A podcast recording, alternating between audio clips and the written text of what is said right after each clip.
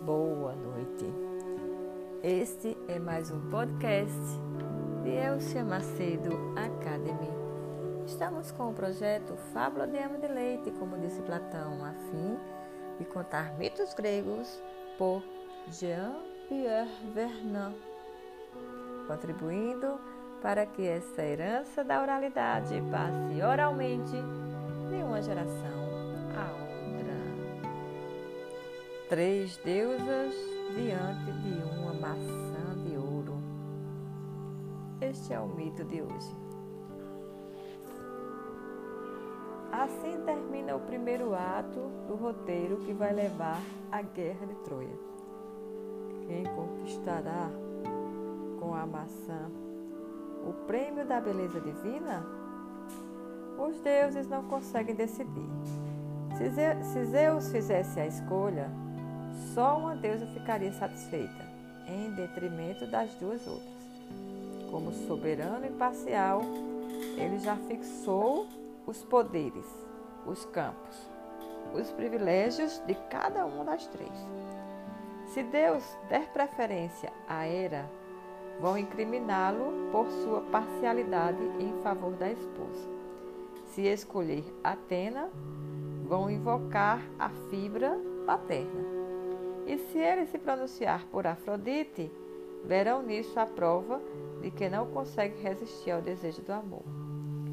Nada na ordem das procedências favorece qualquer solução. Para ele, é impossível julgar.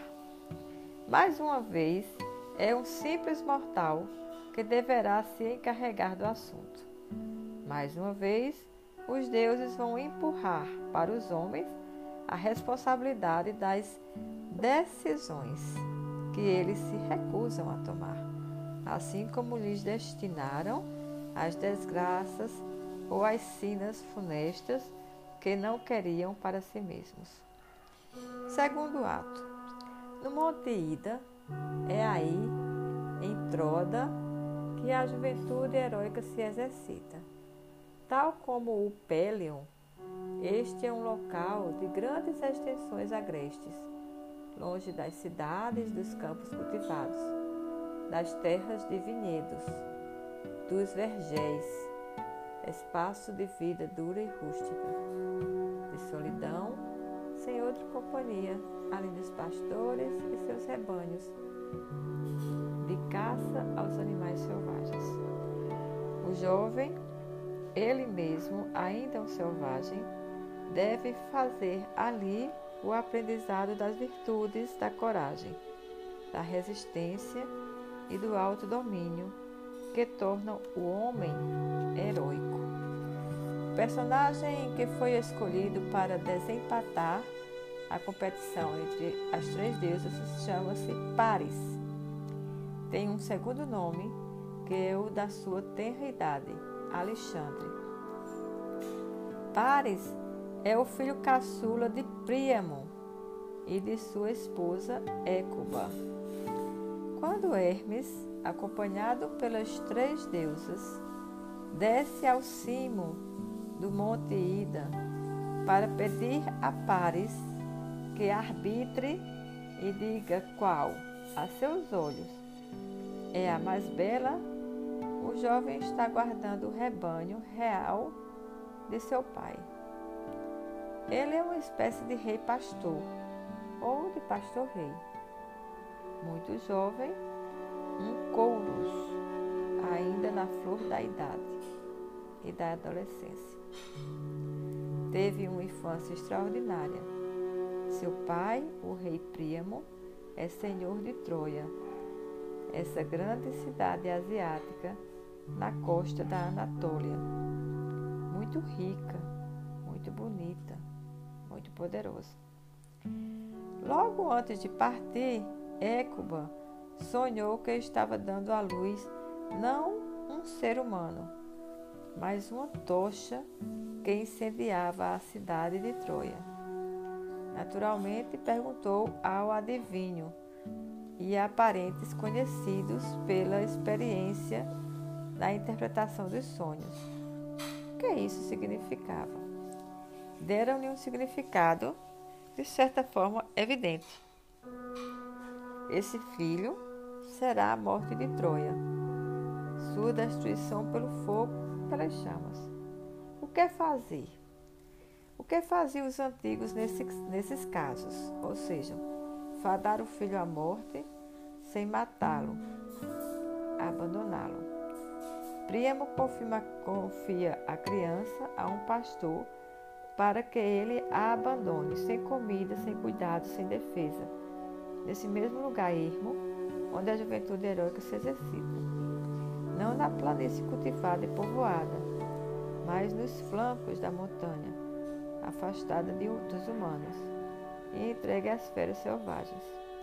Expor uma criança é fadá-la à morte, sem julgar, sem sujar de sangue as próprias mãos. É enviá-la ao além e fazê-la desaparecer. Mas, às vezes, a criança não morre. Quando por acaso reaparece, apresenta qualidades que decorrem justamente do fato de que destinada à morte, passou por essa prova e conseguiu se salvar. Ter cruzado, ao nascer, as portas da morte e de forma vitoriosa, confere ao sobrevivente o brilho de um ser de exceção, de um eleito. O que aconteceu com Pares? Dizem, primeiro, que uma ursa o amamentou por alguns dias.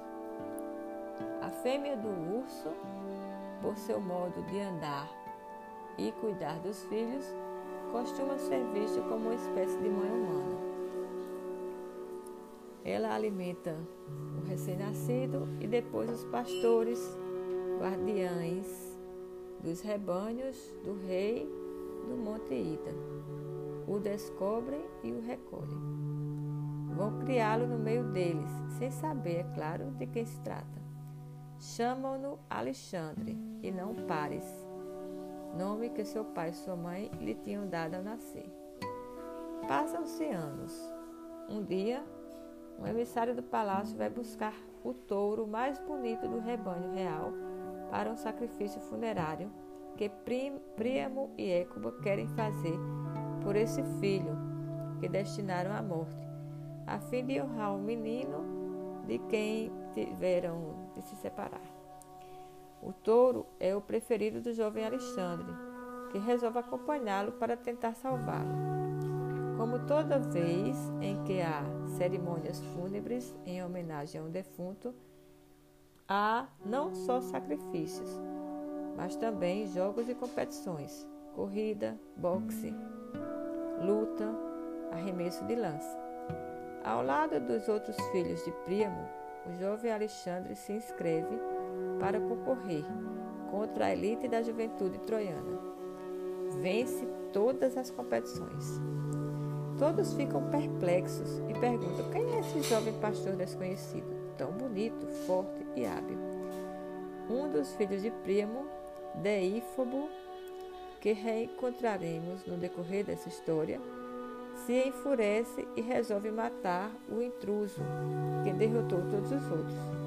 Perseguem o jovem Alexandre, que se refugia no templo de Zeus, onde também está a irmã deles, Cassandra, jovem donzela muito bonita, por quem Apolo foi apaixonado, mas rejeitado. Para se vingar, esse Deus deu a ela um dom infalível o dom da adivinhação, que, contudo, não lhe serve para nada. Ao contrário, esse dom apenas agrava a infelicidade de Cassandra, pois ninguém jamais acreditará em suas previsões. Na situação presente, ela proclama: Cuidado, este desconhecido é nosso pequeno Pares. E, de fato, Pares Alexandre exibe as faixas que o enrolam quando foi abandonado. Basta mostrá-las para ser reconhecido. Sua mãe, Écuba, fica louca de alegria. E Príamo, que é um velho rei muito bondoso, também está radiante por reencontrar o filho. Paris é reintegrado à família real. Quando as três deusas, levadas por Hermes, encarregado por Zeus, de resolver o caso em seu nome, vão visitá-lo, ele já reassumiu seu lugar na estirpe real. Mas, tendo passado toda a juventude como pastor, manteve o hábito de ir visitar os rebanhos. É um homem do monte Ida. Assim, Pares vê Hermes e as três deusas chegarem. Fica um pouco surpreso e preocupado. Preocupado porque, em geral, quando uma deusa se mostra abertamente a um ser humano, em sua nudez e em sua autenticidade de imortal, as coisas desandam para os espectadores. Ninguém tem o direito de ver uma divindade.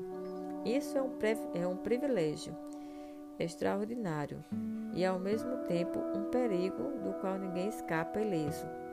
Tiresias, por exemplo, perde a vista por ter olhado para Atenas. No mesmo monte Ida, Afrodite, descendo do céu, se uniu a Anquises, pai do futuro Enéas.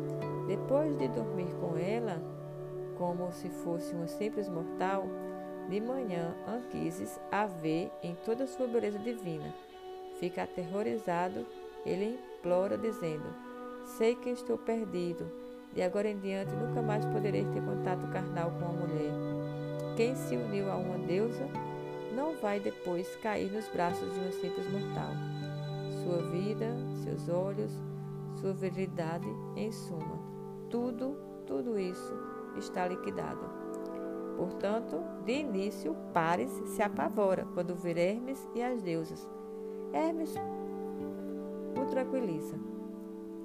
Explica-lhe que tem a incumbência de fazer a escolha entre o prêmio.